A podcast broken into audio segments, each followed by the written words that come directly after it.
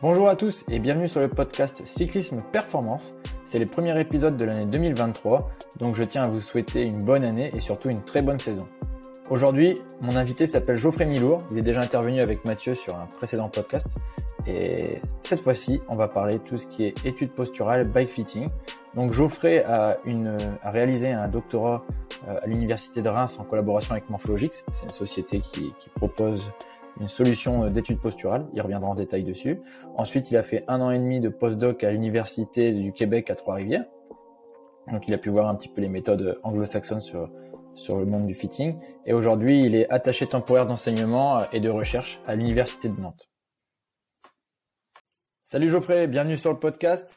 Du coup, euh, la question habituelle pour tout le monde, hein, est-ce que tu peux te présenter et présenter un petit peu ton expérience, ton cursus universitaire? Maxime, bah, merci pour l'invitation déjà. Euh, donc, euh, je m'appelle Geoffrey Millour. Moi, j'ai déjà, je suis un pratiquant du cyclisme depuis de longue date, depuis les années cadets, junior, espoir, où j'étais vraiment au niveau. Euh, et par la suite, j'ai eu l'occasion de faire mon master à la, Fédération française de cyclisme, puis une thèse à l'université de Reims, en collaboration avec la société Morphologix, qui est spécialisée dans l'étude posturale du cycliste et qui donc conçoit des outils pour les magasins de cyclisme, les professionnels de la santé qui veulent développer euh, de l'étude posturale euh, dans leur service. Et donc euh, l'objet, le titre de ma thèse exactement, c'était optimisation de la performance par une approche optimisation de la position par une approche systémique de la performance, et ça pour des individus de diverses morphologies. Donc c'était un petit peu le caractère assez original de ma thèse, c'est que je me suis intéressé à des enfants, à des adultes, à des personnes en situation de handicap, à des professionnels, à des amateurs, donc un public très large en fait qui correspondait à l'ensemble du public qu'on accueillait chez Morphologix. Et donc euh, voilà, j'ai fait ma thèse sur trois ans et demi, donc une thèse CIF. Et par la suite de ça, je me suis envolé pour le Canada, où j'ai travaillé avec le laboratoire de technologie et d'innovation pour la performance sportive, donc euh, qui est basé à l'université du Québec à Trois-Rivières. Et donc j'ai continué à travailler sur l'optimisation de la position en cyclisme. On a développé toute une offre de formation au sein du, campus et euh, pour des, comme, je disais, pour des professionnels de la santé ou des magasins de cyclisme. On a également écrit un livre sur le positionnement qui est en finalisation actuellement. Et euh, d'un autre côté, je me suis aussi intéressé à tout ce qui touche à la modélisation de la performance en cyclisme, donc euh, sur un autre versant de, de la Terre. Et, euh, et, donc voilà un petit peu pour mon CV. Ouais, donc tu as, bien balayé, on va dire, le, le monde de la position. Aujourd'hui, globalement, l'étude posturale, ça évolue. Moi, personnellement, tu vois, j'en fais depuis 4-5 ans. Et au départ, euh, dans le nord de la France, je pense que j'étais quasi un des seuls. Et aujourd'hui, tu as énormément de magasins qui se sont mis, il y a énormément de systèmes. Mais euh, voilà, aujourd'hui, c'est vraiment un point important pour optimiser confort, blessure, performance. Toi, qu'est-ce que qu'est-ce que tu en penses et qu'est-ce que tu peux dire sur sur tout ça, sur ces aspects? Donc, euh, c'est vrai que moi, à l'origine, donc j'étais avec Morphologix, ce qui fait qu'on avait, on travaillait avec une étude posturale, un système d'étude posturale. Euh, par la suite, euh, quand je suis allé au Canada, j'ai eu la chance en fait de pouvoir toucher un petit peu à tout ce qui se fait dans le domaine. Euh, c'était parce qu'en fait, ils avaient un laboratoire ultra développé qui, intégrait tous les, les, outils qui existent, aussi bien pour l'analyse cinématique que l'analyse aérodynamique. Donc, je pense que l'offre aujourd'hui s'est nettement élargie pour les, bah, pour les magasins, pour les, ou les professionnels du positionnement. Et ça permet donc d'avoir vraiment une approche complète, aussi bien sur l'aspect confort, on va dire, quand on, quand on déjà base dans un premier temps sur des mesures anthropométriques, des mesures euh, cinématiques, donc euh, des angles articulaires, ça permet vraiment de positionner la personne dans une position qui lui permettra de, pédaler dans de bonnes conditions, sans douleur, si on respecte les normes qui, sont, ont été développées dans la littérature ou, par les entreprises spécialisées dans le bike fitting, mais également d'autres euh, outils qui sont apparus pour aller encore un peu plus loin sur l'aérodynamisme avec euh, des outils pour faire des, des, scans 3D ou pour uniquement avoir la surface frontale de l'individu et sans, avoir besoin d'aller euh, en soufflerie comme c'était le cas il y a une dizaine d'années. Donc euh, l'offre, c'est, voilà, comme je disais, beaucoup élargi, et ce qui donne bah, les clés euh, pour aller euh, chercher à la fois la performance et le confort chez les cyclistes. Donc. Ouais, c'est, une thématique qui est vachement intéressante et En fait, il faut pas les négliger. On passe énormément d'heures sur le vélo et du coup, au final, mal posé, ça peut amener des blessures et de l'inconfort. Donc, je pense que déjà, pour le tout cycliste, s'intéresser ou se questionner sur, sur sa position va l'amener dans une logique de performance et optimisation du confort. Et après, pour moi, en triathlon et, et chrono, la position, elle doit être partie prenante de la performance parce qu'au final, on sait euh, l'impact de la, de la position sur l'aéro, donc euh, c'est ultra important. Oui, et puis c'est vrai qu'il y avait une chose que j'avais remarqué quand j'étais, quand je travaillais vraiment bah, chez Morphologix, parce que pour le coup, euh, autant j'ai un aspect, maintenant je suis plus sur le côté chercheur, euh, alors qu'avant j'avais à la fois le côté chercheur, mais aussi le côté euh, intervenant près des cyclistes, quand j'étais donc où j'accueillais vraiment des cyclistes de tout niveau, et ils venaient souvent nous voir en finale quand ils étaient déjà blessés. Donc on va dire 80% fait, on, va dire à 60% du temps, les personnes étaient blessées. 20% c'était plutôt des triathlètes euh, contre la montre qui venaient vraiment pour l'aspect performance. Et au final, il restait à peine 15-20% des gens qui venaient juste pour euh, anticiper les blessures, travailler leur position en amont. Et, euh, et, donc, on était plutôt dans une démarche de, de, correction plutôt de prévention des blessures, ce qui est un petit peu dommage, je pense, parce que des fois, une fois que la blessure est là, euh, ben, on a beau euh, baisser ou lever la selle ou travailler sur le réglage de cale, ben, quand la blessure s'est installée, c'est très dur de d'y remédier de façon euh, mécanique avec uniquement le matériel.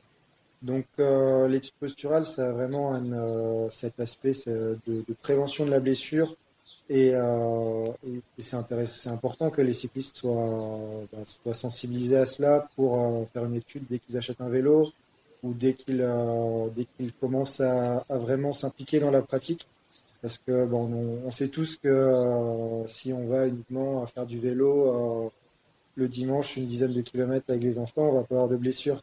Par contre, le jour où on se met à faire des sorties de 3 à 4 heures, parce qu'on a envie de s'impliquer dans, le vélo et puis parce qu'on est, on est motivé, bah, c'est là que les blessures arrivent. Donc, si on n'a pas fait une étude posturale avant ou si on n'a pas au moins euh, respecter certaines règles de base, bah, on a de bonnes chances d'être confronté à des tendinites, à des douleurs dorsales, ou euh, voilà, de devoir tout simplement arrêter de rouler euh, dès qu'on a à peine après avoir commencé.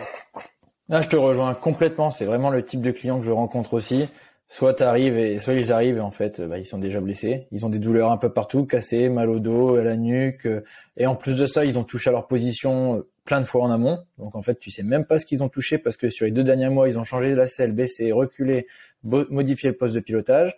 T'as des personnes, des triathlètes qui veulent en fait être le plus aéro possible pour aller plus vite parce qu'il suffit que dans un magazine ou un, un des triathlètes pro a fait une vidéo sur la position donc du coup euh, c'est un déclic et tout le monde se dit bah je veux optimiser ça et en fait, je rencontre très peu de personnes qui arrivent avec euh, pas forcément une douleur, mais plutôt pour savoir si leur position actuelle est bonne ou ils viennent d'acheter un nouveau vélo et en fait ils se disent bon bah voilà, est-ce que tu peux m'aiguiller pour bien me poser dessus parce que je veux enchaîner les kilomètres? Et, et ouais c'est clairement ça en fait, on, dirait un rôle éducatif et, et pédagogique, mais la position au final c'est pour moi c'est un impact ultra important sur le côté euh, confort et, et même euh, moral. Parce que si tu vas rouler et que le lendemain t'es es cassé, bah, tu prends pas de plaisir. Si tu as déjà mal au dos avant de partir à cause de ta position, il y en a certains qui forcent, mais au final, pour moi, il y a zéro confort et il y a zéro plaisir à aller rouler avec une douleur et te dire, bah en fait, bah non, mais c'est normal. Alors je dis pas, il y a des douleurs normales hein, quand tu fais 3-4 heures et que les muscles commencent à tirer. C'est logique, surtout si on fait pas des sorties longues très régulièrement. Mais par contre, quand au bout d'une demi-heure ou 40 minutes, on a une douleur systématique, bah voilà, là c'est qu'il y a un problème et il faut se poser les bonnes questions. Oui, voilà, ouais. Puis il y a déjà vraiment des règles de base, euh, aussi bien sur la hauteur de selle, le recul des selles, que je pense qu'on peut déjà soi-même euh, essayer de, régler. Mais malgré tout, ça reste de l'à peu près. Et puis, euh, voir un professionnel, ça reste bah, le, top pour, euh, pour éviter ce genre de pathologie. Et donc, euh, ouais, quand je vois, c'est plus de la moitié des, cyclistes, bah, quand on regarde des études scientifiques un petit peu qui ont été, faites, des études épidémiologiques, pour savoir des simples questionnaires qui a rencontré des douleurs au cours de la pratique, on est à 30% sur des douleurs de genoux et puis plus de 50-60% sur les douleurs d'ordre général, dorsal, nuque, etc. Donc voilà, c'est une grande partie de la population des cyclistes. Donc le positionnement reste pour moi prioritaire quand on veut les éviter. Et bah, après, c'est éviter d'aller chez le médecin, c'est éviter d'aller acheter de, nouveaux, bah, des nouveaux périphériques, etc. Non, mais c'est clair, c'est clairement ça. Et toi, du coup, et du coup, pour toi, tu mettrais quoi comme règle de base dans la position? Moi, j'en ai, j'ai quelques idées en tête, mais j'ai bien envie d'avoir ton avis. Ben, moi, déjà, je commence, on, commence toujours par régler l'interface pied-pédale et l'interface bassin-selle, qui sont les prioritaires pour éviter les pathologies au niveau du genou, notamment parce que les tendinites du genou, pour moi, c'est la, plus fréquente. D'ailleurs, moi, j'ai beaucoup été euh, euh, touché par ça donc, par le passé, donc c'est vraiment une horreur quand ça commence, euh, après c'est dur de s'en, défaire. Donc euh, moi il y a déjà le réglage de cale que je commence toujours par faire. Euh, où je mets le, le la, la, cale déjà en alignement avec le premier métatarse ou légèrement en arrière du premier métatarse. Mais quoi qu'il arrive, je mets le même réglage pour les deux pieds. Donc c'est-à-dire que euh, même si on a des, si on a des pieds asymétriques, je vais toujours mettre pour les deux pieds en alignement avec le premier métatarse ou 4-5 mm en arrière, notamment pour les triathlètes. Après, le régler l'orientation, parce que pour moi, l'orientation des cales aussi, c'est primordial pour éviter des blessures mm. Donc ça, ça c'est un peu par essai erreur, malgré il n'y a pas vraiment de règle de, de, de règles parce qu'en fait, on est tous différents, on a tous une démarche différente. Et pour ça, bah, je suis sur entraîneur que j'ajuste ça et puis je fais quelques essais pour être sûr que la personne ait la liberté angulaire intérieure extérieure. Donc déjà aussi ça, à la liberté angulaire, je préconise fortement. Ouais, bah c'est c'est ce, ce, que j'allais te poser la question. Moi, j'ai tu vois, j'ai eu quelques clients qui sont arrivés avec les cales, euh, admettons les cales noires de chez Look, et en fait ils me disent bah moi j'ai voir que le pied bouge. en fait, je leur dis c'est limite la plus grosse erreur parce qu'au final ils vont imposer une position à leur corps, à leurs pieds, à leurs genoux qui n'est pas forcément la meilleure et du coup avec un sport cyclique, bah la longue ça peut amener des blessures et tout ça à cause des cales alors qu'on partirait sur sur des cales grises directement, ça ça permettrait de de laisser on va dire une marge d'ajustement au corps. Oui, bah c'est vrai que les, toi, les études dans le sens que euh, on prévient les blessures, on évite, enfin, on réduit le risque de blessure, mais la performance n'est pas affectée. Donc, euh, autant rester sur de la, sur ce type de cale. Ouais, grise, c'est très bien, hein, déjà, euh, que, la majorité des gens utilisent. Après, pour les gens qui sont plus sujets à des tendinites, autant aller sur des rouges, parce que ça, ça va éviter, ben, ça va encore plus réduire les risques. Mm. Donc euh, voilà, les, les, cales déjà c'est vraiment important. Après euh, les manivelles aussi c'est un rôle majeur parce qu'on a auparavant on avait tous tendance à, enfin les gens avaient de manière générale tendance à utiliser des manivelles assez longues. Et on s'est rendu compte que pareil réduire la longueur de manivelle ça avait plutôt pour effet de bah, déjà ça impactait fortement la, la biomécanique du pédalage et ça avait pour effet de réduire les risques de, blessures. Donc euh, plus on réduit le bras de levier moins on a des flexions, extensions du membre inférieur, et plus ben, moins on traumatise les articulations, pour, euh, façon, pour expliquer de façon simple. Et on a derrière cela, il n'y a pas d'impact non plus sur la performance. Donc euh, moi j'ai plutôt tendance maintenant à, aller 2,5 mm en dessous que ce qu'on avait avant. Donc plutôt aller sur des 170 euh, ou des 172,5 pour les individus de grande taille, plutôt que d'aller sur du 175 comme, comme ça peut être le cas. Après la hauteur de selle, j'utilise plutôt des analyses cinématiques basées sur l'angle du genou, l'angle du genou et l'angle de la cheville. Donc euh, je sais pas si on rentrera peut-être plus dans les détails après ou pas, mais en tout cas je respecte les normes de la littérature en fait pour ça sur des angles on va dire de entre 140 145 degrés pour l'angle du genou avec et puis je regarde l'angle de la cheville si la personne elle est plus ou moins en flexion plantaire, flexion dorsale et euh, donc en fait, si elle est, si elle a la cheville, on va dire plus euh, étendue, bah, l'angle du genou sera un petit peu plus faible et vice versa. Donc euh, je regarde ça.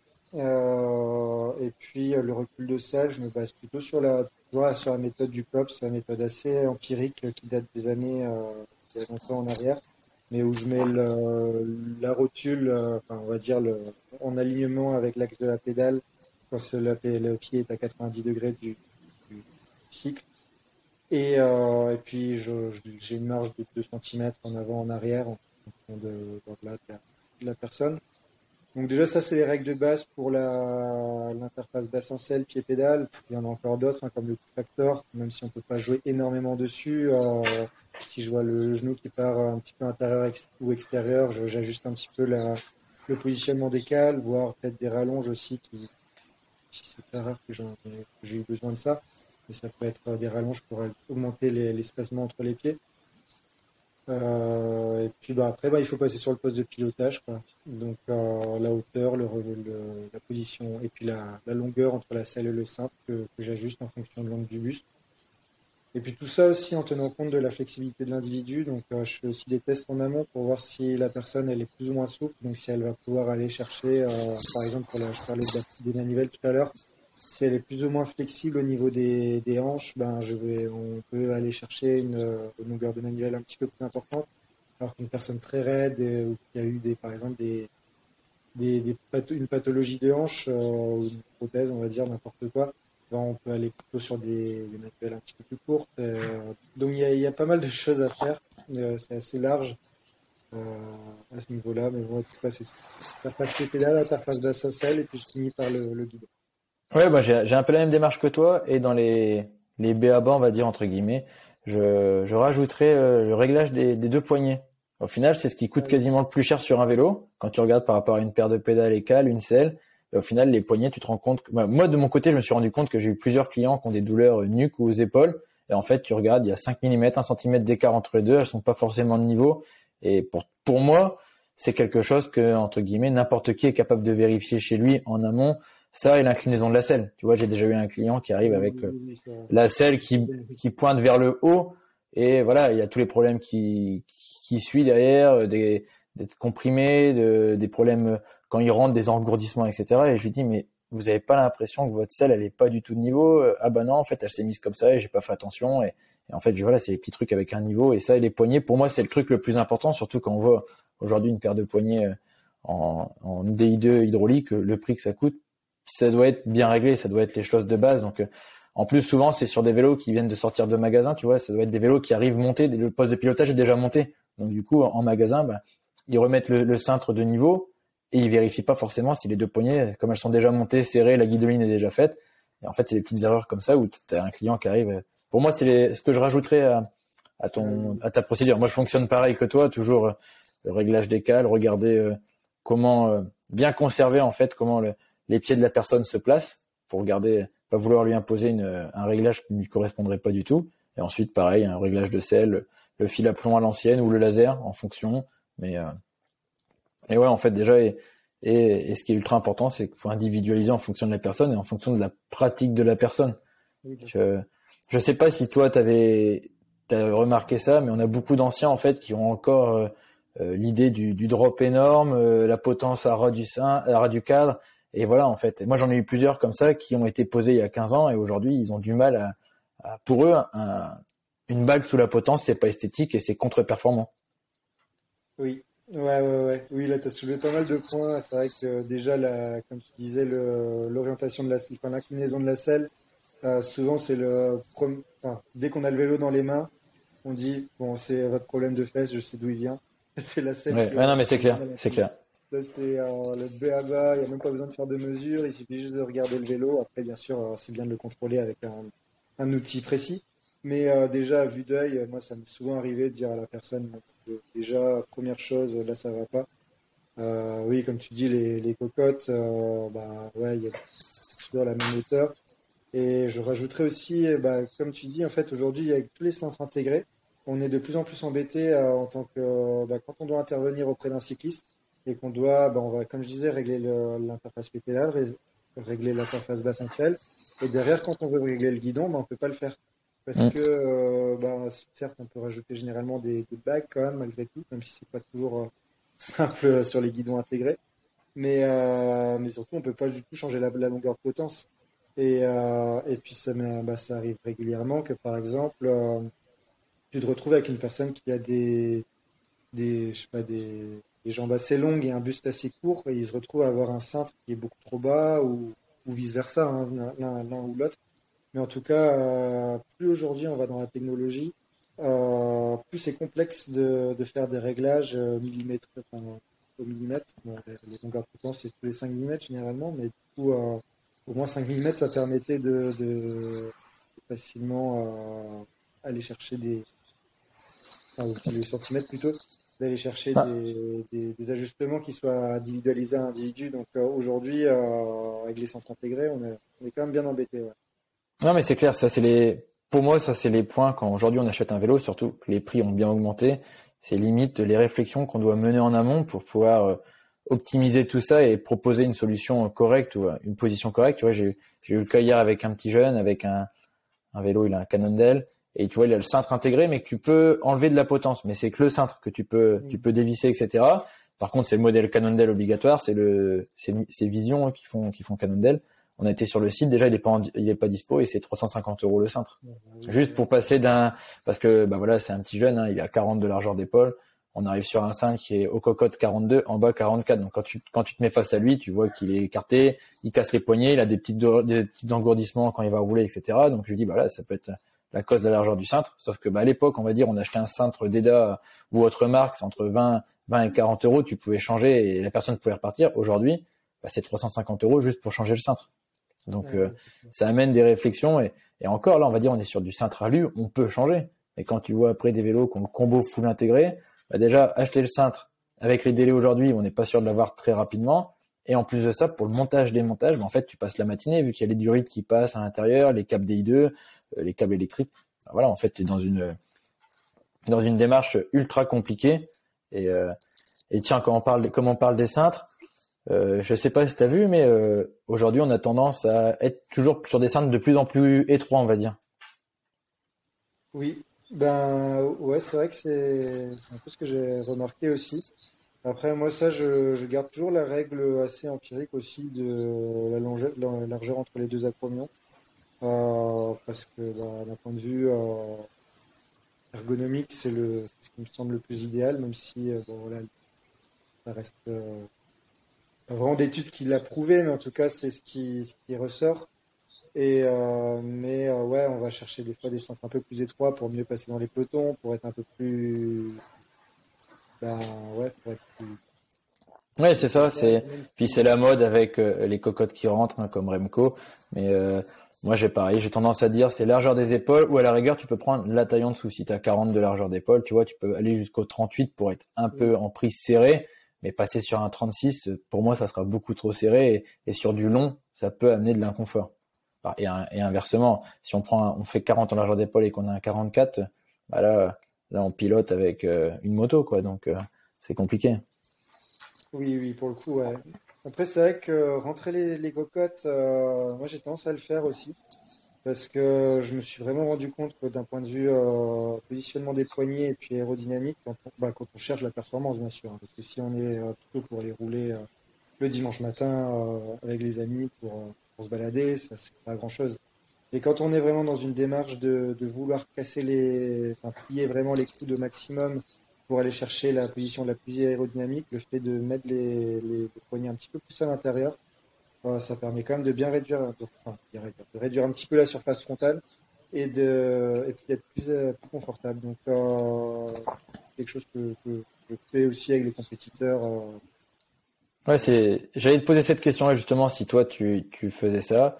Moi, je le fais en fonction un petit peu de la demande.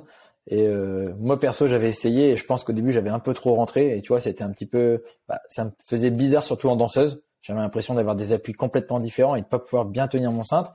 Mais du coup, je pense que c'est aussi en fonction adaptée de la flexibilité peut-être des poignets de chacun et de la capacité de tenir cette position. Moi, ils sont légèrement rentrés, pas aussi rentrés que certains, mais pas non plus euh, euh, droit quoi. Donc euh, c'est un petit peu. Je pense que c'est en fonction de chacun et, du ressenti. Oui, oui. Ben après, c'est vrai que moi, je les, rentre aussi perso pour moi. Et euh, d'un point de vue euh, confort, je me sens bien. Donc, euh, c'est pour ça. Il y a, voilà, j'ai pas eu de, commentaires négatifs par rapport aux, cyclistes qui, utilisent ce type de, de positionnement des manettes. Après, c'est vrai qu'avant, en fait, on avait tendance à, pour aller chercher l'aéro au maximum, à mettre le, les, les, mains, enfin les avant-bras sur, les, sur le milieu du cintre, parce que ben, là, au niveau surface frontale, et puis euh, on, réduisait énormément, parce qu'on pouvait bien rentrer la tête dans les épaules. Ça, c'est devenu interdit. Donc euh, derrière, on a cherché à trouver d'autres solutions d'être plus aérodynamique, parce que ben, on s'est rendu compte, on, le sait depuis toujours, mais euh, notamment ces dernières années avec l'eau de en ou sur vélodrome que bah, les héros, ça peut économiser énormément de watts. Et c'est vrai que bah, cette position-là, euh, certes, ne permet pas de gagner autant de watts que quand on avait la, les avant-bras sur le guidon, mais d'un autre côté, c'est beaucoup plus sécurité. Et euh, ça permet quand même d'en gagner quelques-uns par rapport à quand on a les, les manettes euh, watts. Quoi. Ouais, c'est un, un, ensemble. C'est un ensemble la position. C'est pas juste parce qu'on va rentrer les cocottes qu'on va on va gagner plus de watts. C'est plus la capacité de maintenir une position qui fait que dans le temps on est plus performant. Oui, Ouais, après c'est vrai que du coup, comme on est, euh, ben, on va dire un petit peu plus rentré, on va dire la surface frontale est légèrement diminuée un petit peu, enfin tout au long de la, pratique. Et je pense que la, position n'est pas plus difficile à tenir, donc euh, que quand on a les manettes euh, en, position normale. Donc à partir du moment où ça engendre pas d'inconfort, parce que c'est ça aussi souvent l'aérodynamisme, c'est que en cherchant à être plus aéro, on va jouer sur le, confort, et puis du coup ça va demander une position traumatisante plus contraignante dans le temps, ce qui va créer des courbatures, et puis au bout d'un moment, on va être obligé de se mettre en danseuse, on va avoir mal un peu partout, et puis derrière, on... ce qu'on a gagné au départ, on va le perdre à l'arrivée. Donc euh, l'important, c'est avant tout aussi pour les héros de, de trouver la position qui permet d'être relativement confortable afin de la maintenir sur l'ensemble de la compétition du contre-la-montre ou, de, ou dans les moments clés de la course, hein, parce que euh, quand on est au milieu du peloton, ça sert à rien d'être euh, pour héros. Mais par contre, quand on attaque et qu'on est devant, ben, c'est là que ça, ça, joue beaucoup. Quand on fait face au vent, notamment. Donc, euh, si on arrive à trouver une position qui est relativement confortable et qu'on arrive à tenir, ben, c'est idéal, quoi, et que celle-ci soit héros. Mais ça demande aussi beaucoup de travail, quoi, parce que si, si on s'entraîne jamais à l'entraînement, ou du moins si on, mm. c'est aussi euh, travailler des exercices de flexibilité, de, de, de, de maintenir régulièrement la position à l'entraînement pour pouvoir euh, après en cours. Ouais, c'est ça rejoint complètement le type de discours que j'ai quand, quand je rajoute par exemple une bague sous la potence. J'explique forcément au coureur que ça va pas forcément dégrader son aéro, au contraire parce que du coup il va être capable de maintenir cette position et en fléchissant ses coudes, il pourra peut-être tenir cette position plus longtemps que de se vouloir se mettre full agressif. Si c'est pour au bout d'une demi-heure, il cherche à se relâcher et qu'il tienne pas la position, bah, vaut mieux être un peu plus confort mais pouvoir maintenir la position. Et ça, c'est typiquement aussi le discours que, que j'ai avec euh, les personnes qui pratiquent l'Ironman. L'Ironman, ils veulent être aéro, sauf que c'est 180 km. Alors pour moi, euh, dans mon, dans mon idéal, on peut pas être sur une position full agressive, sauf euh, voilà, euh, personne, des phénomènes qui arrivent à tenir cette position et qui, au bout de 180 bornes, n'ont pas d'impact. Mais pour, on va dire, pour trois quarts des personnes, il vaut mieux avoir une petite position qui soit peut-être moins aéro sur le, en soufflerie. Le SCX c'est un petit peu plus haut que, la moyenne, mais être capable de tenir cette position avec ce SCX tout au long des 180 bornes, que l'inverse en fait d'avoir un, SCX extrêmement bas et au bout de, au bout d'une heure de chercher à se relâcher et au final on perd tout ce qu'on a gagné juste avant. Oui, oui. Ouais, puis bah pour, euh, pour revenir sur l'histoire de, de Bax ou la potence, bah, c'est vrai que quand on s'est rendu compte au final que d'être trop bas, euh, au lieu d'améliorer les héros, ça a dégradé parce que souvent euh, le fait d'être trop bas, on va, on va pas réussir à vraiment rentrer la tête dans les épaules. On appelle ça souvent position tortue, euh, euh, qui, qui, permet vraiment de lever les épaules et de baisser la tête, de rentrer la tête. Et ça, ça, ça c'est possible de le faire quand on a une hauteur de sens qui est quand même bah, n'est pas trop basse. Quoi. Et on se, on se, rend compte que si le sens est, trop bas, ben, on va directement avoir des douleurs de nuque et on va être incapable de maintenir cette position dès qu'on lève un petit peu le cintre, paf, la position tortue, on arrive à l'adopter. Puis, ben, au lieu de perdre en aéro en levant le cintre, on va gagner en aéro. Donc, euh, non, non, c'est, c'est, on a pas mal de choix en fait. On va dire, euh, on peut agir sur pas mal de choses. Hein. Euh, après, pareil, je sais pas si tu avais déjà vu, toi, beaucoup de coureurs qui, pendant un moment, avaient tendance à avancer la selle mais à bloc. Oui, ouais, ouais. Oui, là, c'est vrai que pour, c'est vrai ce que j'ai remarqué aussi à un moment donné, ce qui, un peu des, des modes, des effets de mode qui arrivent et puis qui, vont faire que les, certains pros les utilisent. Et, euh, et, puis derrière ça, tout le monde va vouloir les utiliser. Est-ce que ça passe dans un magazine ou ça passe dans un. Ouais. Ah ouais. Et euh, c'est pas forcément l'effet de mode qui. non, et puis euh, par exemple, euh, moi j'avais lu, tu vois, un peu de public scientifique, etc., comme quoi que euh, d'avancer la selle, ça amène beaucoup plus de charge au niveau de la rotule et ça peut amener plus facilement des blessures parce que du coup, la rotule, on va dire, fait le ressort entre la production de puissance et la transmission de la puissance avec les pieds et elle reçoit énormément de, pression et ça peut amener des douleurs, des blessures à, long terme. Oui, voilà, ouais. Ouais, puis c'est vrai que ce phénomène, on l'a aussi vu pas mal chez les triathlètes qui, euh, qui ont commencé à, à vouloir utiliser une position très sur l'avant ils étaient euh, sur des vols chrono et sur des 180 km. Et ouais, et puis ça, c'est certains triathlètes professionnels qui ont commencé à utiliser, ce qui fait que tous les amateurs l'ont utilisé par la suite.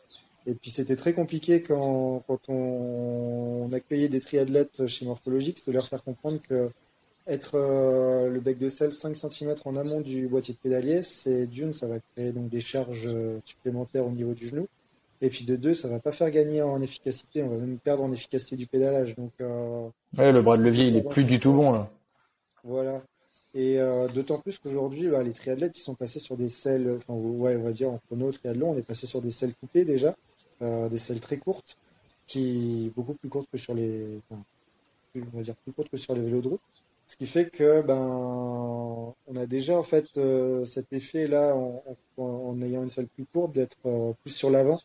Donc si en plus de ça on va ramener la selle totalement sur l'avant, moi j'avais vraiment des, gens qui, qui, pédalaient très mal et puis qui étaient inconfortables mais qui suivaient juste l'effet de mode euh, bah, de, vouloir qu'on suive voilà les, les, professionnels qui font ça ou certaines ou ça souvent c'est deux trois individualités qui le font et puis bah, qui, qui créent le la mode.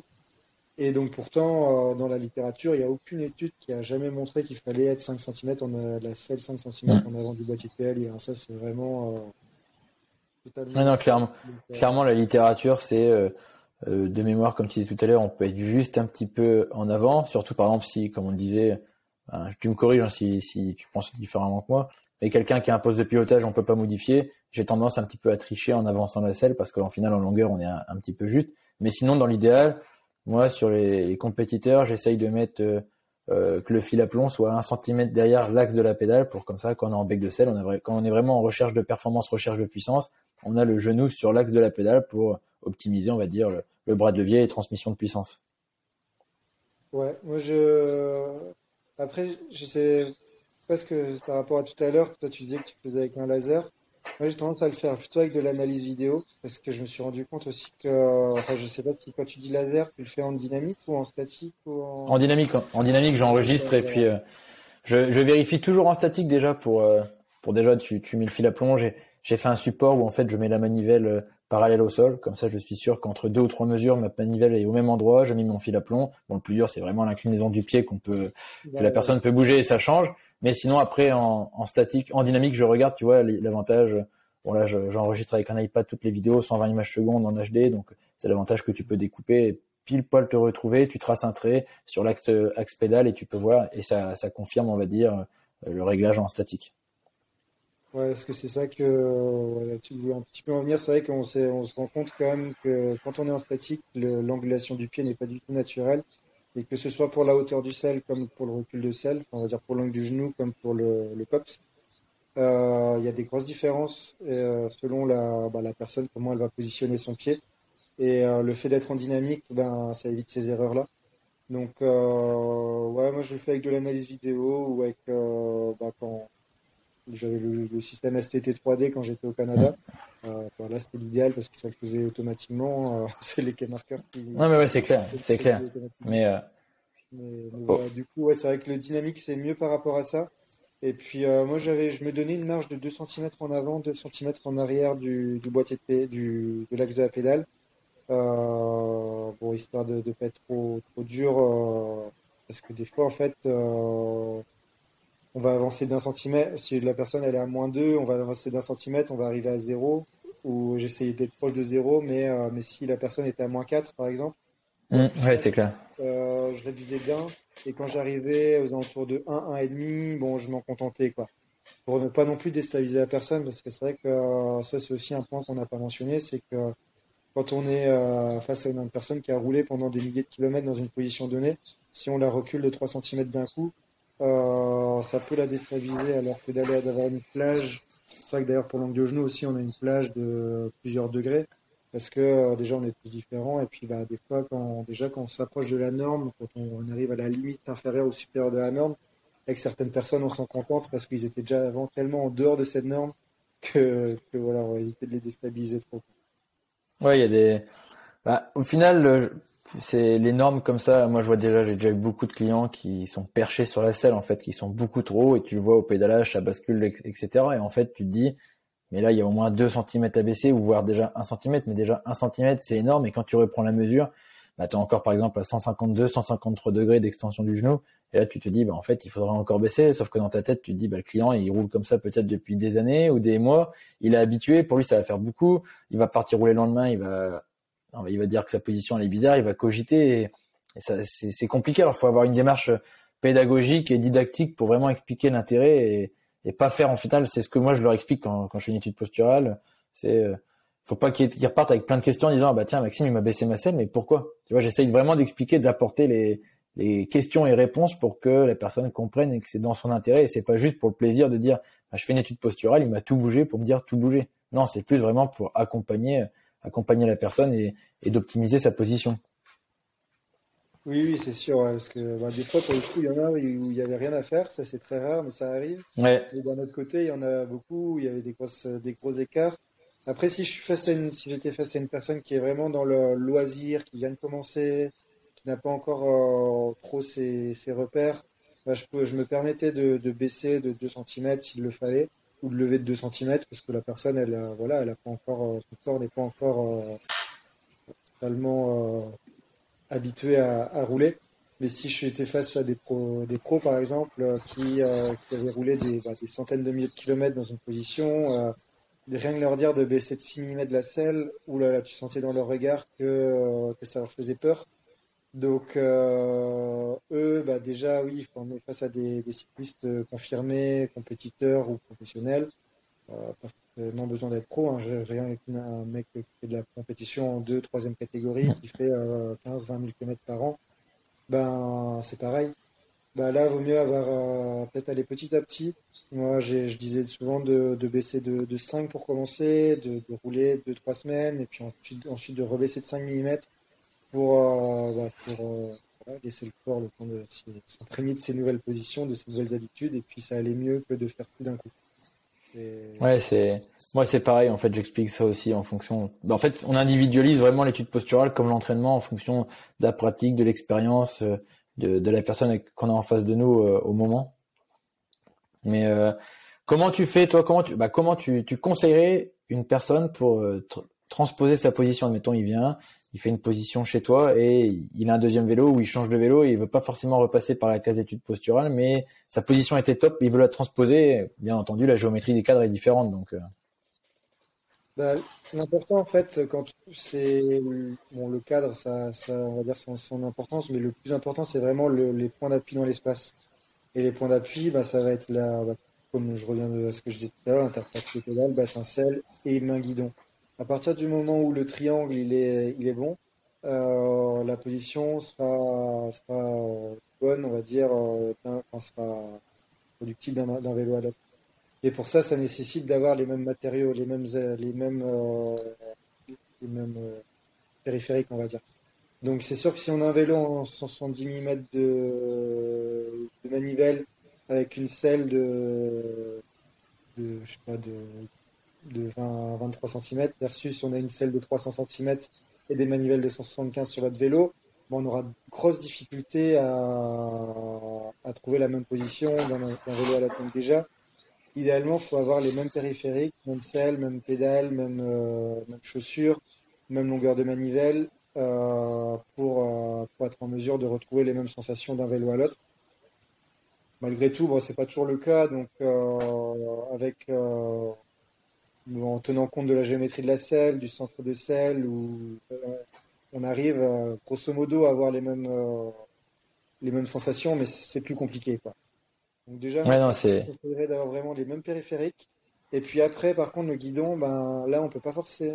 C'est pas parce qu'on, comme tu disais, la longueur du cadre, par exemple, va jouer. Donc si on n'a pas le même cadre, on a un vélo qui est 2 cm plus long, ben il va falloir changer la potence pour avoir une potence 2 cm plus courte euh, pour compenser. Mais, euh, mais ça, j'aurais tendance à dire que c'est moins, moins traumatisant pour le guidon, euh, être 1 cm plus ou moins long, ça va moins impacter que euh, d'avoir des, une selle qui est vraiment moins différemment positionnée. Euh, dire les membres inférieurs seront beaucoup plus impactés que les membres sup, à mon avis. Euh, L'important, ouais, c'est Après, bon, faut aussi avoir des outils particuliers pour, pour être en mesure de. Moi, on utilisait vraiment des équerres en XY, que ce soit avec Morphologix quand j'ai travaillé chez eux, comme quand j'étais avec le LTIPS au Canada. On avait des outils qui permettaient vraiment d'avoir le, la hauteur de selle en, Y, donc c'est-à-dire dans, dans l'axe vertical, le recul de selle dans l'axe horizontal, la longueur de la, position du guidon en X, on va dire, c'était la position horizontale entre l'axe du boîtier de pédalier et la potence, et, euh, en Y, donc la différence entre, le, boîtier de pédalier et puis le, le haut du guidon. Ouais, ça, rejoint ce que je fais moi avec. Euh, moi, moi j'ai pas les équerres, mais du coup, tu vois, mon vélo est sur home trainer. Euh, la roue avant et roue arrière sont au même niveau, et du coup, je prends, j'ai pris un, j'ai fait un support un, appareil de mesure qui prend à 8 cm. Tu vois, j'ai comme ça, je prends tout le temps ma hauteur de selle, etc. à 8 cm quand, quand la selle s'élargit de 8 cm du coup. Et comme ça, en fait, bah, sur home trainer, je prends la hauteur du sol jusqu'à la selle à 8 cm, le recul du boîtier jusqu'à 8 cm, et comme ça, au final, si on change de selle, bah, sur le même vélo, bah, je remets la, la, nouvelle selle et je remets tout au même endroit pour avoir le même le, recul à 8 au même endroit. Oui, ouais, c'est comme ça qu'on faisait avec Morphologix aussi quand on avait, puis bon avec euh, aussi avec le LT, on avait trouvé, on avait développé un outil, euh, le ML euh, qui est qui a un gros un gros banc de mesure sur lequel on vient positionner le vélo et qui calcule tout avec des lasers en fait les positions x, y des, de la selle et du guidon par rapport au boîtier de pédalier qui est le, va dire, notre euh, origine du repère. Et, euh, et en partant de, de, la géométrie de chaque selle qui sont différentes. Et on venait chercher vraiment ce centre de selle, comme tu disais, en étant euh, à 8 cm. je crois que c'était vraiment 8 cm aussi. Ouais.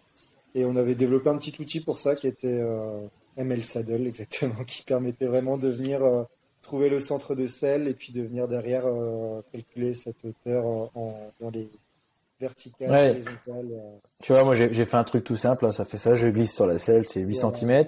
Par exemple, je sais que c'est physique, en dessous il y, a, il y a un repère et c'est eux c'est 75 mm le repère sous la selle qui est indiqué, tu vois. C'est vraiment en fonction des marques, donc du coup, du coup. Euh...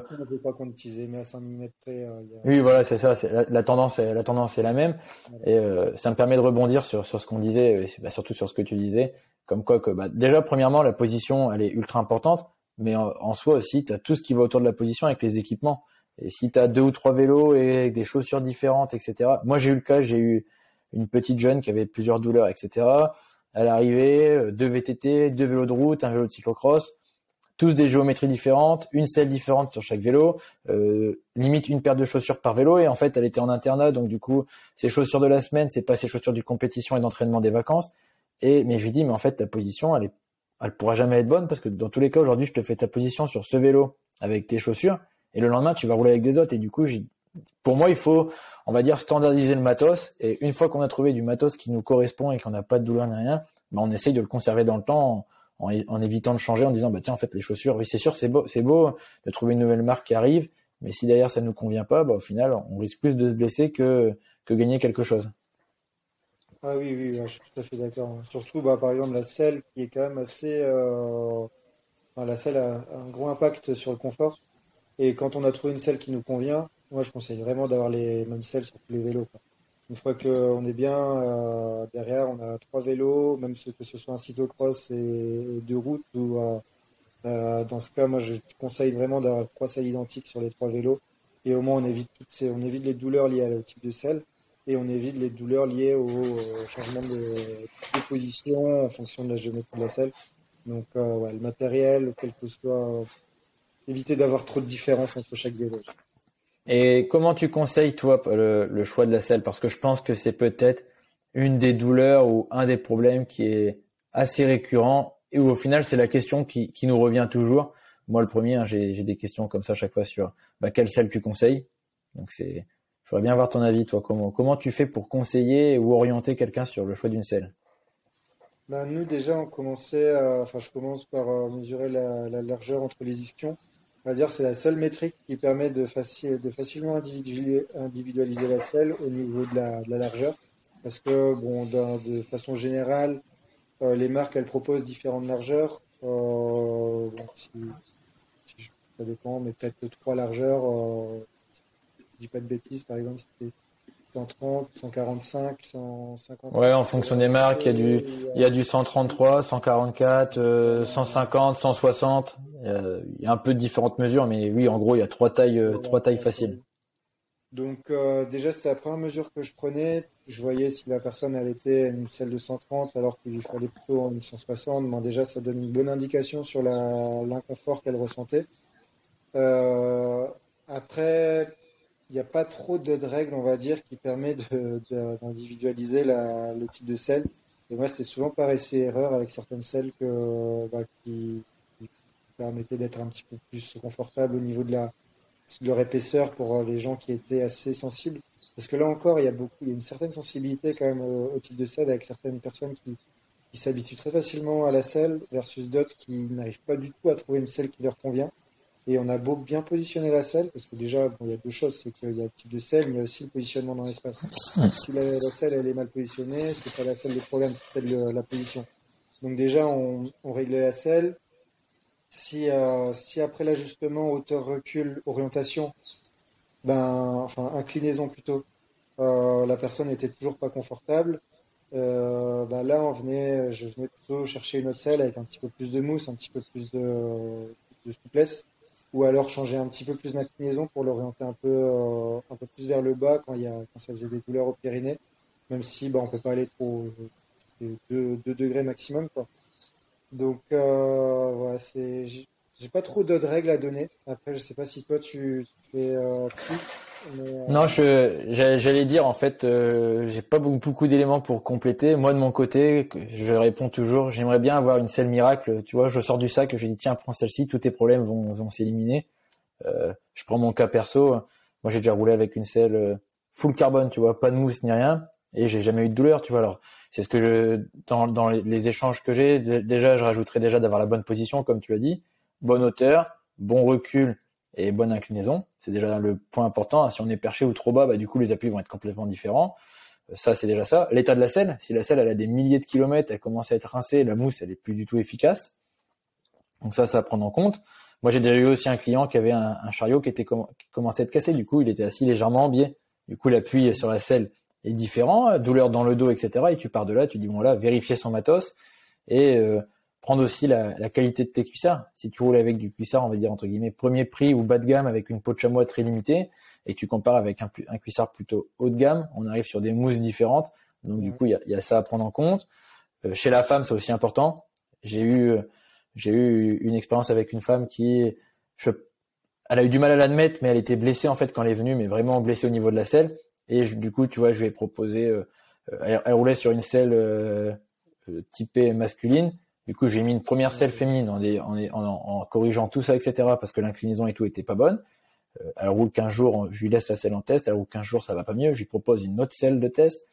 Elle dit que ça va un peu mieux, puis deux jours après, y a la douleur, etc. Et en fait, au bout d'un mois, en ayant échangé, essayé trois selles sur plusieurs sorties plus ou moins longues, elle avait toujours la douleur. Et en fait, tu vois, j'ai eu la conclusion, sans être médecin, etc. Je lui ai dit, mais je pense qu'avant peut-être de chercher quelle selle va soigner, va soulager, c'est peut-être de se soigner, de peut-être prendre du repos, de repartir sur une base neuve. Qu'en final, j'ai s'il y a une irritation ou quelque chose comme ça, on risque plus de faire mal que bien. Donc c'est toujours compliqué l'histoire de la selle et, et pour moi c'est un des sujets les, les, les plus compliqués à conseiller parce que quand tu vois les prix des les tarifs des selles etc moi j'ai pas envie forcément de, de conseiller quelqu'un en disant bah prends cette selle là parce que moi je roule avec depuis des années et j'ai pas de problème c'est pas parce que moi je roule avec que toi tu vas la prendre et tu vas te dire mais putain Maxime il m'a vendu cette selle là mais c'est de la merde j'ai jamais eu autant mal au cul que celle-ci mais celle d'avant me faisait mal mais moins et, et c'est compliqué et c'est limite j'ai aussi ces questions là sur les chaussures tu vois pour ceux qui ont des douleurs aux pieds quel conseil quelles chaussures tu me conseilles? C'est pareil. Hein. Il y a quand même euh, des outils que, que j'ai utilisés euh, pas mal quand j'étais au Canada qui, qui, sont, euh, qui sont sympas. C'est les, les capteurs de pression. Et là, ouais, j'ai pas encore utilisé moi ça, ouais. Euh, sur les chaussures comme sur la selle. Après, sur la selle, nous, on a tendance à utiliser plus que dans les chaussures. Mais en tout cas, on voit quand même bien les pressions qui sont réparties. Si la personne, par exemple, elle, elle ressent vraiment des douleurs au niveau des Pyrénées, euh, grâce à ça, donc nous on utilise le système Wiva, mais il y a le système GeoBiomice qui est connu, qui est, enfin, qui est plus connu parce qu'ils font beaucoup de, de com et de, des articles scientifiques et tout euh, avec ces outils. Donc euh, voilà, qui, sont, possiblement achetables par les professionnels du backfitting. Et si par exemple la personne a mal au, au le fait de, changer, de, changer, donc on va voir qu'il y a plus de pression au niveau des périnées.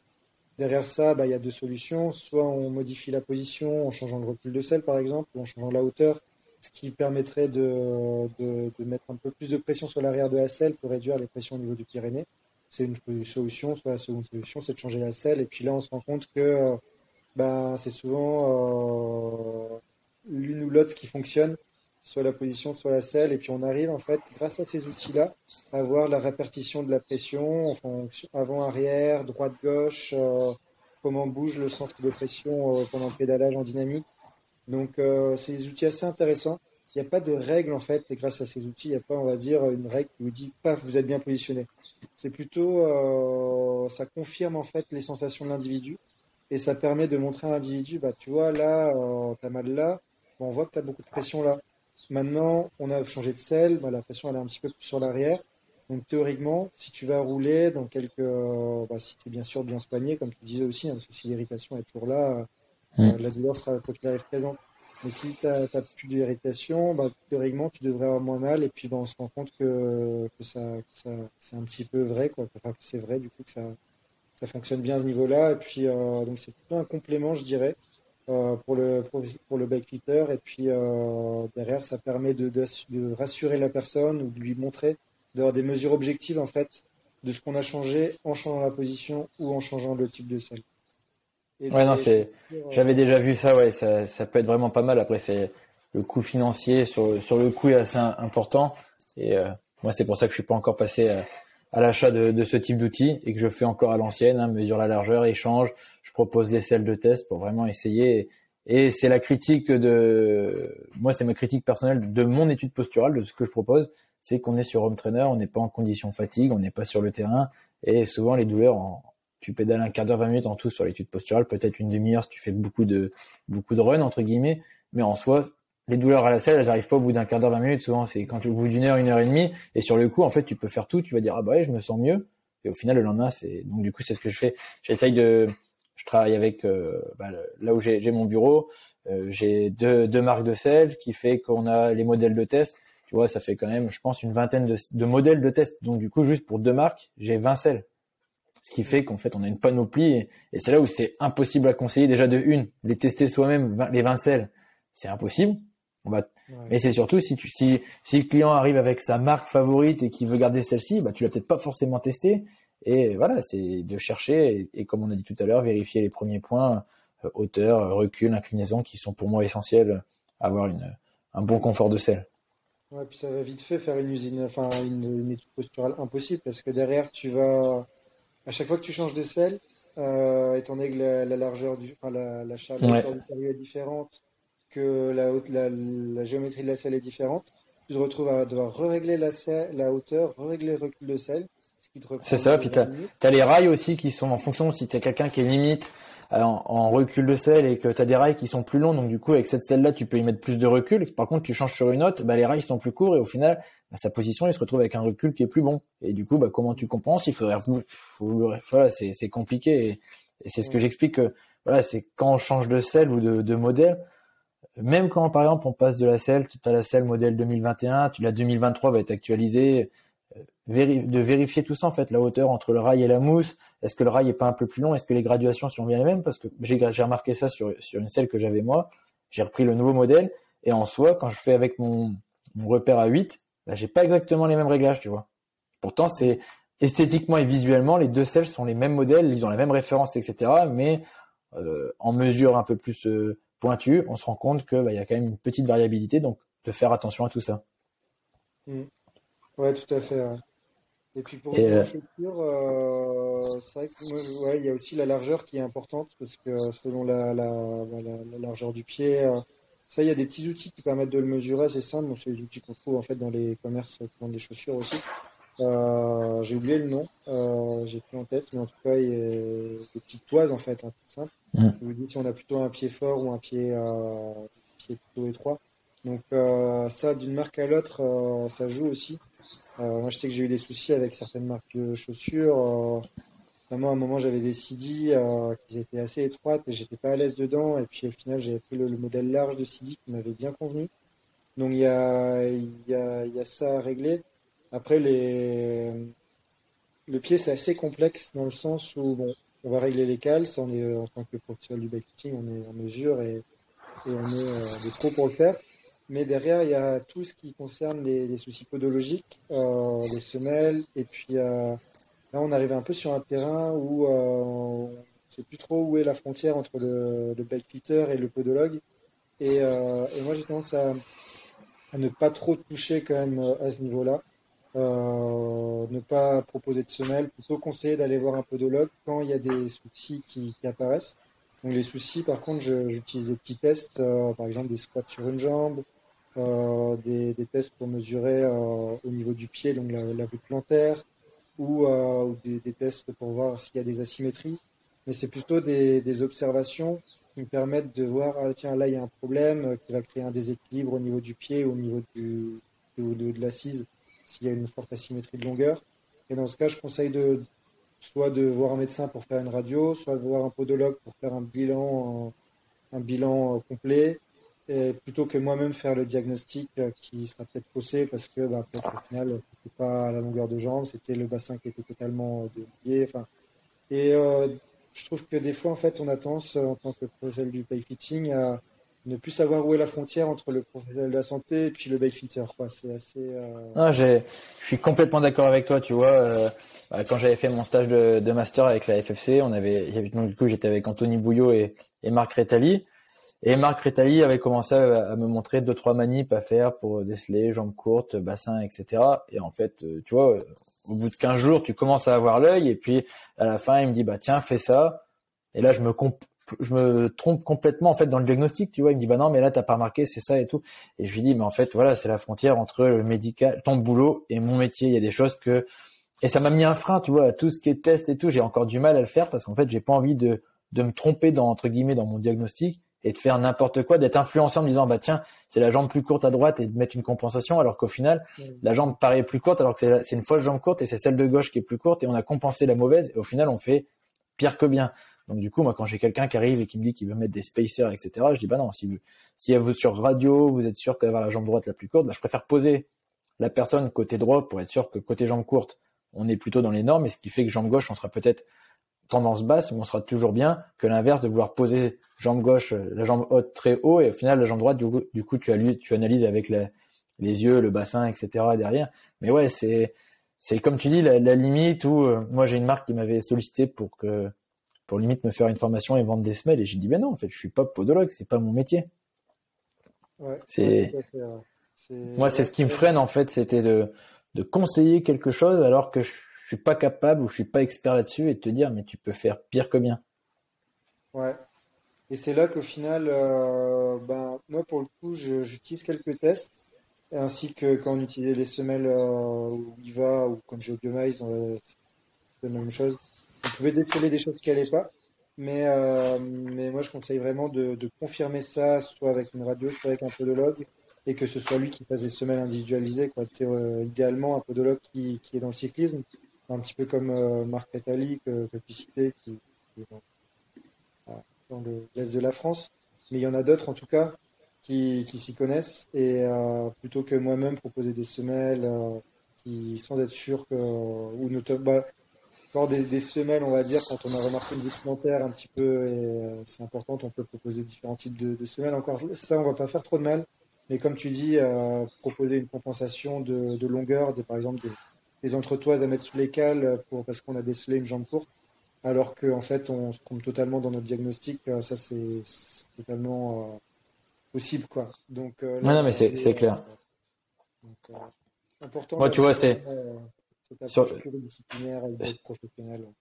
Sur les chaussures, le, les seuls conseils que je peux donner, c'est quelqu'un par exemple qui a le feu au pied principalement en été, bah, c'est de se dire bah voilà en fait regarde déjà la semelle si tu as des aérations si si t'as pas d'aération ou très peu bah ça peut influencer augmenter le le feu au pied. Ça peut être aussi un problème de circulation sanguine. Donc là c'est plutôt la semelle avec le podologue d'intervenir. Euh, tu as aussi euh, euh, moi le premier j'ai des pieds fins. Donc du coup si je prends une paire de chaussures avec un seul serrage bois bah, en fait en si je serre fort en haut tu vois, j'ai un problème de compression, je sens que ça me gêne, mais en, et en bas, je limite mon pied qui est bien. Par contre, si je desserre un petit peu en haut, j'ai le pied qui flotte en bas parce qu'il y a qu'un serrage. Donc du coup, bah voilà, c'est, moi je suis passé là-dessus. J'avais pris un seul serrage bois parce que je trouvais les, les chaussures stylées. Esthétiquement, j'étais belle, sauf qu'au final, avec le pied fin, ça m'allait pas. Du coup, je suis repassé sur des chaussures avec deux bois qui font que tu peux ajuster. Voilà, c'est vraiment les petits conseils que je donne, mais voilà, je, je m'avance pas plus parce que c'est comme la selle, on va dire, c'est un petit peu du ressenti individuel. Et euh, il y a certains qui vont euh, je connais une personne qui roule en CD depuis des années et il changera pas parce qu'il est habitué comme ça. Il a jamais essayé d'autres marques. Pour lui, c'est CD, ça lui convient et il rachète tous les ans le nouveau modèle. Il se pose pas de questions. Mm. Ouais, tout à fait. Oui. Après, c'est sûr que quand ça convient, c'est un peu comme la selle. Hein. Ce qu'on disait tout à l'heure. Une fois qu'on a trouvé notre marque et notre euh, notre, euh, notre, modèle qui nous va bien, euh, bon, il mieux de y rester plutôt que vouloir avoir absolument la nouvelle la nouvelle marque à la mode qui, qui ne conviendra pas. Euh, voilà, non, mais c'est clair. Je suis, je suis complètement d'accord avec toi. Et, et, du coup, je voulais, je voudrais terminer euh, ce, cet épisode avec, on va dire, quelques conseils clés en fonction des douleurs. Tu vois, euh, admettons quelqu'un qui arrive et qui a des douleurs à, à, la nuque. Tu, toi, tu regardes quoi Tu conseillerais de faire quoi pour pour essayer de soulager Tu vois, des petites astuces ou des petits tips pour que pour que ça aide? Euh, ben, Ouais, on va dire, euh, ouais, on va dire, il y a, il y a deux types de douleurs. En fait, ça, ce qui est assez complexe dans le vélo, c'est que on peut avoir des douleurs un peu partout, et ces douleurs mm. peuvent avoir peut-être peuvent être multifactorielles. Par exemple, euh, si on prend l'exemple de, de, la nuque, parce que c'est si on part par, par le haut du dos, euh, ça peut être très bien le, le guidon qui est, qui est, trop bas, comme tu disais tout à l'heure, et par notamment une, une incapacité à, à, mettre les mains en bas du guidon. Ça, je le remarque assez facilement c'est des gens qui, où je leur demande est-ce que tu arrives à mettre la main, les mains en bas du guidon? Et dire oh non, non, jamais je mets les mains en bas du guidon, j'ai direct mal à la nuque. Donc là, déjà, mm. il y a le simple qui est trop bas. Mais ça peut être aussi en parallèle la selle qui est trop haute. Et ouais, c'est ouais, ouais. quoi, parce qu'en fait, euh, derrière, si on a une selle bah, qui est euh, légèrement trop haute, bah, ça va augmenter le drop. Ou tout simplement, bah, on va être, euh, on aura généralement plus mal en bas du dos. Mais derrière ça, voilà, si on a un drop trop important, ben c'est pas le c'est pas le, guidon qu'il faut relever, c'est la selle qu'il faut baisser. Et euh, bah, pareil, si on a ben, pas du dos, euh, ça va être plutôt la selle qui va position de la selle qui va jouer, mais ça peut être aussi le guidon. Souvent, en fait, c'est ça, c'est que j'ai fait des petits tableaux comme ça de toutes les causes, enfin, les dire les les causes des, et les conséquences, donc euh, causes de douleur et puis les conséquences au niveau de la douleur. Et je me rendais compte que pour euh, que je me retrouvais à mettre, euh, par exemple, euh, douleur au niveau de la nuque, il y avait 7 ou 8 euh, causes potentielles. Ouais, non, ouais, je, je, suis d'accord avec toi. Je suis d'accord avec toi. Je ne pouvais pas faire de, de généralité. Donc, je sais même pas trop si je peux te donner des, des, des tips comme ça, des, conseils, parce que ça voudrait, euh, au final, euh, dans, dans mes tableaux, euh, ça, en fait, je, vais te dire que la nuque, en fait, ça peut être, ça peut. Ouais, non, c'est, c'est ce que, tu vois, moi, c'est ce que je conseille quand, quand j'ai quelqu'un qui vient ou qui veut pas faire une étude posturale, admettons, c'est s'il roule et tu vois qu'il a les bras vraiment comme ça tendus, bah, j'ai voilà, ça, ça, ça peut être la longueur ou le, le recul de selle. Et tu vois, j'essaye vraiment de donner la hauteur de selle. Bah voilà, pareil, hein, la jambe, elle doit pas être en hyper extension. Voilà, c'est plutôt ça que je dirais en fait. C'est plutôt, il y a des règles en fait pour euh, venir euh, régler le, les membres inférieurs en fonction de l'angle du genou, l'angle de la cheville, des règles pour venir positionner le, torse, le, guidon en fonction de la, du torse, après régler les membres inférieurs. Et tout ça, ça va permettre d'éviter les douleurs. Mais, euh, mais il n'y a pas un point clé euh, qui va créer une douleur clé. Et, c'est ça qui, complexifie la chose parce que si, si tu as mal à la nuque, je vais pas te dire c'est, ton guidon qui est la cause. C'est bien faire une étude posturale. On va commencer par régler les pieds. Ensuite, on va regarder le bassin et ensuite on va regarder le guidon. Et c'est peut-être l'association bassin, euh, enfin, guidon qui va permettre d'éviter la douleur à la nuque plutôt que juste un mettre un centimètre de plus en dessous le guidon. Euh, non, je suis, je suis complètement d'accord. J'avais réfléchi aussi à, à quel type de réponse tu aurais pu donner là-dessus et je me suis dit mais en fait il y a pas on n'a pas de généralité à part aujourd'hui. La seule généralité à la limite qu'on pourrait dire c'est sur le réglage des cales et la littérature va dans ce sens c'est d'aligner le repère de la cale. Donc sur, sur Look il est bien visible sur Shimano il est un peu moins visible. Sur l'axe métatarse Et, après, régler, régler l'orientation en fonction de, de ses pieds, euh, comment nos pieds sont placés. Mais en soi, après, derrière, c'est vraiment au cas par cas, au compte-goutte et en fonction de la flexibilité de chacun, la souplesse. tu vois, même c'est, moi, c'est la question que je pose, euh, que je pose, mais je dis, est-ce que dans la vie de tous les jours, tu es quelqu'un de souple ou raide? Et en fait, rien que déjà cet élément-là, le test de descendre les mains, jambes tendues, si tu vois que la personne elle, a déjà du mal à se rapprocher de, de, ses orteils, bon bah tu te dis là il y a de la, y a un gros manque de souplesse, donc du coup quand tu regardes la position, mais tu te dis ouais il y a un drop de 12, ok bon bah en fait les douleurs à la nuque et tout, je cherche pas, ça vient de là. Et là tu te retrouves avec euh, une pote, une douille qui a déjà été coupée et tu es obligé de mettre des bagues, essayer de faire quelque chose, mais tu fais du bricolage. Ouais. Bah pour le coup, comme tu disais, le réglage de cale, c'est vrai que ça a été quand même bien démontré. que mettre la cale en avant du premier métatarse, ça augmente la flexibilité, enfin l'amplitude de mouvement de la cheville et ça peut créer des douleurs au tendon d'Achille. Pour le coup, c'est peut-être la seule. Euh... Ouais, non, ça, ça j'ai lu ta thèse, donc euh, ça j'avais retenu ça. Moi, j'avais regardé en, en master 1. Euh, donc, du coup, en fonction des chaussures, on pouvait pas aller en surengagement de la cale. Je pouvais aller qu'en arrière, tu vois, par rapport à, l'axe métatarse. Et euh, on avait mesuré les métriques. Donc, est-ce que les pédales P, moi c'était sur les Power P1, tu vois, on avait mesuré effectiveness et smoothness. Euh, mm. J'avais aucune différence significative entre une cale qui est sur l'axe métatarse, euh, une cale à moins 0,5, moins 1 et moins 1,5, tu vois. Il y avait, au final, est-ce que c'est parce qu'on n'avait pas le temps d'habituation, etc. Mais en soi, en one shot, tu reculais les cales, tu faisais un test, tu, tu pédalais, tu mesurais, tu refaisais les mêmes au même watt. On n'avait pas de différence, quoi. Mais c'est juste peut-être sur le, euh, la transmission de puissance, etc. Sur des sprints, torque, on aurait dû pousser un peu plus euh, l'investigation, mais, mais voilà, il n'y a pas de, voilà. Moi, c'est aujourd'hui les cales, c'est ce que je fais. Hein. Je prends le, bah, j'ai le, je les ML clip de morphologique, donc ça va tout seul. Hein. Tu mets, tu connais bien, tu mets le pied, tu as le laser. C'est top. Au moins, tu fais ça. La personne voit ce que tu fais, comprend le truc, se dit ah oui, c'est là mon repère et tout. Et voilà, les cales derrière sont bien réglés, mais le reste, c'est vraiment, c'est un, un sport mécanique derrière. On a, on a la possibilité de modifier plein de choses. Ouais, parce qu'après, pour rebondir là-dessus, c'est vrai qu'on a fait une autre étude, je sais pas si tu as vu, qui est sortie euh, il y a une, année environ, un peu moins, sur, euh, on faisait un centimètre, enfin, premier métatarse, un centimètre et demi en avant, un centimètre et demi en arrière du premier métatarse. Ouais. Et on prenait des on mesurait des métriques de, donc, euh, en sous maximal, donc le rendement mécanique, et en sous maximal en sprint. Et moi, je m'attendais vraiment à avoir des, un effet sur le, particulièrement en sprint, en fonction de ce réglage de cale et on s'est rendu compte qu'il n'y avait aucun effet significatif de ce réglage sur la performance, sur le watt développé euh, sur 10 secondes, euh, 10 secondes ou 12 euh, au niveau de la performance moyenne et du pic de watts. Donc au final, l'impact sur la performance, encore une fois, il est, assez, on va dire, faible, marginal. Mais au niveau de la, de la santé, ouais, moi je suis, convaincu que que ben, le réglage des cales, particulièrement si on, voit si on règle un peu n'importe comment nos cales, les blessures vont arriver à 100%. Ouais, donc si on veut vraiment simplifier le, le, réglage de cale, on va dire si on n'a pas on n'a pas en capacité de vraiment faire l'axe métatarse, c'est euh, au moins que les deux chaussures soient réglées à l'identique et euh, une bonne orientation. Ouais, l'orientation. Après à l'identique, euh, là il y a encore il y a, il y a une chose. Ouais. Avec le pied gauche, pied droit, un peu, ouais, ouais. Ouais, des personnes qui ont 1 voire 2 cm d'écart entre les deux pieds. Et du coup, si on met les deux cales à l'identique, euh, ça crée un déséquilibre sous le pied et ça peut créer des douleurs. Moi, ça m'est souvent arrivé. Et souvent, c'est les gens qui ont des, des problèmes, c'est des gens qui sont très asymétriques. Et ça concerne plus de personnes que ce qu'on ne le pense. Comme les différences de longueur de jambe d'ailleurs. Hein. On est tous asymétriques et puis, euh, et puis bah, c'est faut, faut, en tenir compte. Donc, euh, ouais, faut faire attention à ça.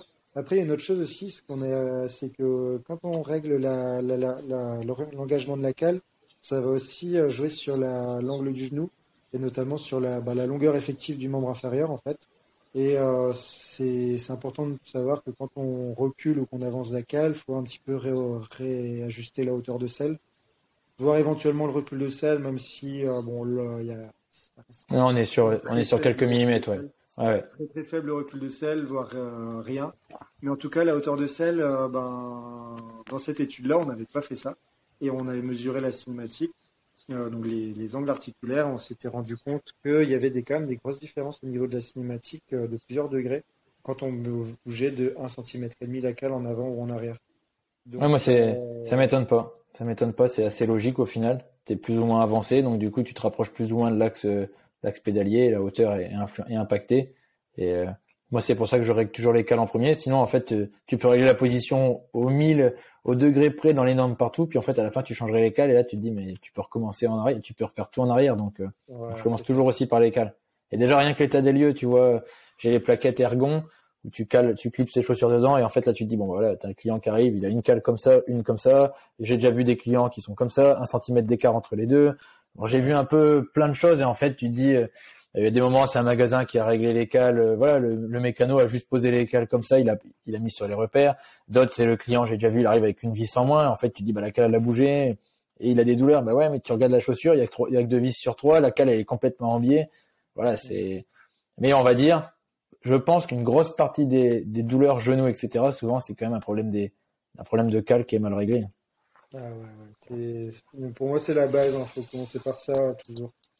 C'est moi je, dirais les deux les trois gros problèmes souvent c'est euh, euh, les cales ça c'est le gros le problème numéro un le deux je dirais on a beaucoup de personnes qui ont limite à avoir une selle un peu trop haute les trop basses c'est pas souvent parce qu'ils ont tendance vite à monter la selle ils se sentent trop basses mais trop haute limite et après c'est la longueur en fait où tu te dis bah le, soit le recul est pas adapté soit ils sont trop euh, ils ont une grande potence donc ils reculent la selle ils avancent la selle à bloc ou soit en fait ils reculent à bloc et ils sont super loin du vélo et ouais oui, oui, c'est ça, ouais. C'est, pour ça que, parce que là encore, j'ai, réglé un gars dernièrement, là, la semaine dernière, où il avait un vélo qui était euh, un peu, un peu court, parce que un vélo qu'il avait récupéré, et du coup, il avait mis la selle totalement reculée à 100%. Et quand, j'ai vu ça, je fais, oh là là, non, là, ça va pas, là, t'as, voulu compenser le, ton, ton manque de longueur devant, ouais. Par le et non ça va pas donc là faut le problème c'est déjà on commence à régler la selle et après on va changer la potence. Et ah non mais c'est ça. c'est clair. Moi j'ai déjà vu ça avec euh, une tige de selle qui a déjà un recul de 2 plus euh, une selle recul à bloc et là tu te dis mais ouais en fait la selle elle est complètement comme ça et quand le mec tu le mets en, sur trainer bah, tu te dis là, il a le cul sur le pneu arrière quoi. Ouais voilà oui et puis c'est ouais, c'est vraiment les, les problèmes clés que je vois euh, et puis simple à régler en fait ah, c'est clair. C'est clair. l'œil, on sait que parce que le matériel, au final, les concepteurs de vélo, ils font quand même les choses relativement bien. Euh, si tu es totalement hors norme par rapport au réglage, donc totalement extrême, euh, extrême d'un côté ou de l'autre, c'est que soit tu es mal réglé, soit que ton vélo est pas à la bonne taille. Mais euh, si, sinon, il n'y a pas de raison, ou alors faut vraiment, ça peut arriver, des gens qui, comme j'ai, qui ont des très longues jambes et un court buste. Dans ce cas, faut trouver un compromis. Mais, euh, mais bon, dans la majorité des cas, si, si, on est dans l'extrême de quelque chose, c'est Non, c'est ça.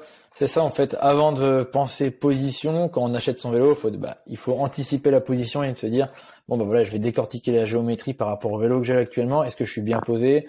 Ok, bah, celui-là, il va être plus longtemps. T'as l'angle du tube de selle, la hauteur de douille. Mais voilà, c'est, tu vois, c'est les choses aussi que je fais dans l'étude posturale. C'est plutôt le conseil explication sur la géométrie. Mais, euh, au final, c'est comme une voiture, tu vas l'acheter avec des options, tu as plusieurs options, tu choisis. Ben là, le vélo, c'est pareil, tu as plusieurs tailles. Ok, c'est pas juste 54, 52, 56. En plus, en sachant que ça, il y a beaucoup de modèles où S, M, L, XL, entre les marques, ça correspond pas. Un M va être un 54 chez certaines marques, alors que chez d'autres, c'est un 52. Chez certains, c'est pas 52, c'est 51,5. Le 54, on est plus sur un 55, et le 58, c'est un 59.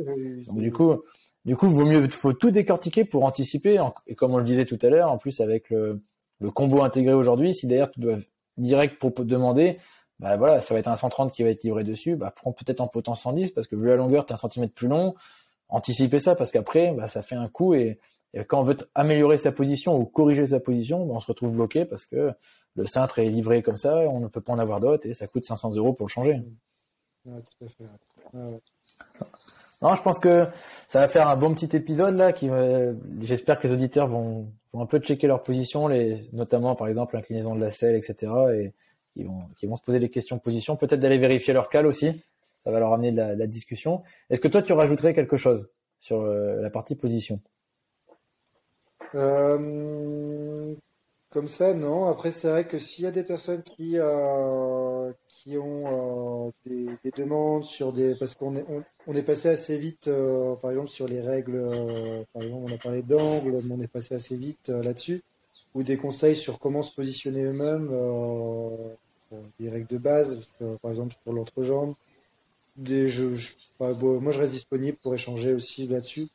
Euh, c'est vrai que, euh, bah, comme je disais, voir un, professionnel du positionnement, c'est l'idéal, mais il y a, y a, des petites règles que soi-même on peut, on peut faire. Donc, euh, voilà, oui, je fais, moi, idem pour moi. Du coup, toi, si on veut te, si on veut te contacter, tu préfères par quel, par quel réseau? Ben, par, par mail, vous pouvez me contacter euh, ou voilà, ça, me permettra à moi de répondre à vos questions. Euh, c'est vrai que, comme je dis, on a écrit un livre et c'est malheureusement qu'il n'est pas encore sorti. Mais en fait, quand il sera sorti, toutes les réponses, euh, tout ce dont on a parlé, c'est dedans, avec euh, bah, des schémas, des, des, des, des, tableaux de règles ou de pathologies, comme on a parlé, des choses qui, dans un podcast, en fait, survolent un petit peu. Mais, euh, mais bon, j'espère qu'il sera très vite en, disponible. Ah, bah si, euh, en, en, fonction des retours, on pourra refaire un podcast vraiment un peu plus pointu s'il faut euh, sur le côté euh, positionnement. Et euh, moi, je compléterai aussi du coup le livre. Il y a le livre de Philbert qui a été traduit en français, qui est ah vraiment pas mal, qui est, qui est plutôt pas mal, ouais. Philbert, qui est du coup, c'est lui qui faisait les positions chez Ineos et chez Sky à l'époque du coup, puisque maintenant il est, je crois qu'il est retourné chez British Cycling, mais je suis pas sûr qu'il soit encore avec Ineos. Mais euh, son livre est vraiment pas mal. Il balaye un petit peu tout et en fait, euh, bah, je pense qu'il balaye un peu tout ce qu'on a déjà dit, les douleurs, etc. Lui, il a des tableaux aussi sur la fin de, de douleurs avec les possibilités, comme on a dit, euh, réglage de cal. Il a mis des angles pour la cinématique. Euh, voilà, de toute façon, si quelqu'un veut, moi, c'est, ça m'est déjà arrivé, par exemple, de, de, corriger des positions entre guillemets à distance. Aujourd'hui, on a tous des iPhones ou, ou des smartphones qui mesurent facilement à 60, 120 images secondes. Donc, du coup, Derrière, tu prends Kinovea, qui est un logiciel gratuit. Tu peux faire une, une mesure. Voilà, c'est, on va dire, c'est pas, on va dire, c'est pas aussi pointu qu'à l'instant T ou quand tu es devant moi, je peux te placer mes repères bien où il faut, mais à distance, ça permet de donner des grosses indices et de, de pouvoir orienter la personne.